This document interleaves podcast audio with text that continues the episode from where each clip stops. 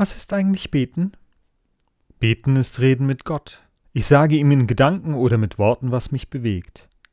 Aber woher weißt du dann, dass du nicht Selbstgespräche führst? Sie können sehr entwaffnend sein, diese Rückfragen von Schülern an ihren Pfarrer, der gerade eigentlich an einem anderen Thema war. Doch dann fiel das Stichwort Beten und die Frage der Schülerin stand schneller im Raum, als ich hätte Amen sagen können. Und nun stehe ich vor der Klasse. Die erste Frage ist beantwortet, die Gegenfrage schwebt im Raum und die Hände ihrer Mitschüler wandern nach oben. Zum Beten haben sie alle eine Frage oder ein Erlebnis zu berichten. Also kurze Planänderung. Wir reden erst einmal übers Gebet und dann machen wir mit unserem Thema weiter. Aber lasst uns erst einmal sammeln, was ihr an Fragen und Erlebnissen habt. Woher weiß ich, dass ich mit Gott rede? Gibt Gott Antworten oder kann man das sonst irgendwie erkennen, dass er einen gehört hat? Die Muslime haben eine Richtung, in die sie beten. Haben wir das auch? Muss man in der Kirche sein oder kann man auch zu Hause beten?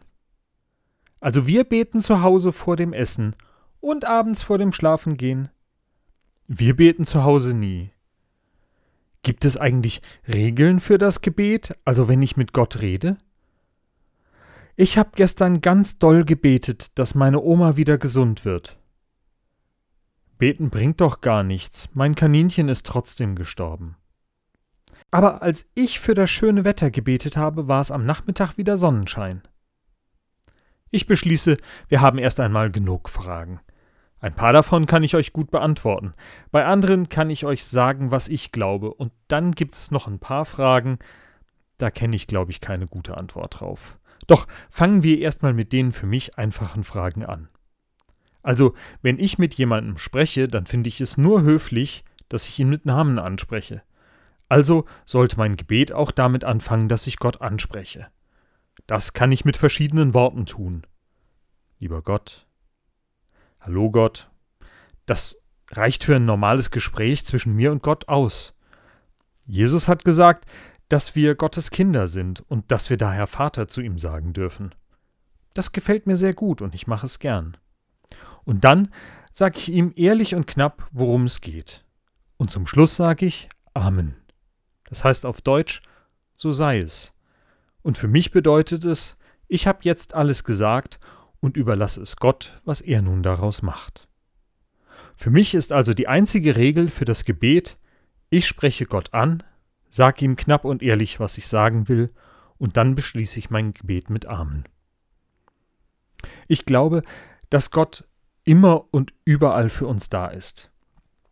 Er ist auch jetzt hier bei uns, und wenn ich jetzt sofort mit ihm sprechen möchte, dann kann ich das auch umgehend tun. Ich muss nicht erst in die Kirche gehen oder in eine bestimmte Richtung sprechen. Ich kann mein Gebet ganz in Gedanken sagen, damit es alleine zwischen mir und Gott bleibt, und ich bin mir sicher, er hört mir zu. Doch woher kann ich wissen, dass Gott mein Gebet gehört hat? Nun, wissen kann ich es nicht, aber er hat es immer wieder versprochen.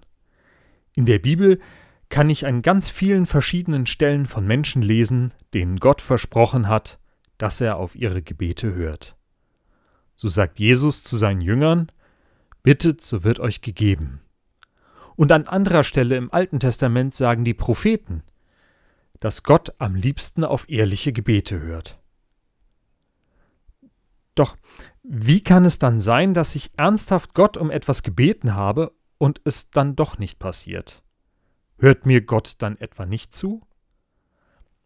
Jetzt sind wir an dem Punkt, wo es schwierig wird mit den Antworten. Aber von zwei Dingen bin ich überzeugt. Mit unseren Bitten im Gebet können wir vor Gott treten und ihm sagen, was uns bewegt. Und er wird unsere Wünsche hören.